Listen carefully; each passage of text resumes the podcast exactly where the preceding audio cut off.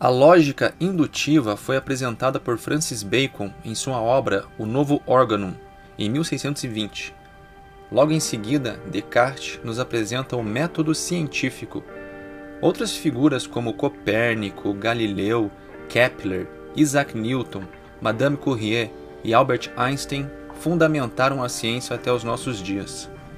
No século XX, pensadores como Popper e Thomas Kuhn orientaram sobre as limitações da ciência frente à realidade humana.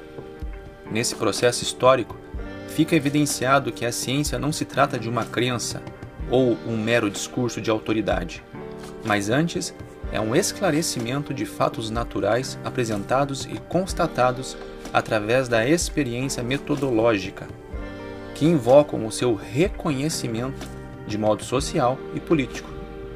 Negar a ciência diante de uma pandemia é negar a própria pandemia, e fazer isso como política de Estado é condenar a população ao aumento de sofrimento e de mortes.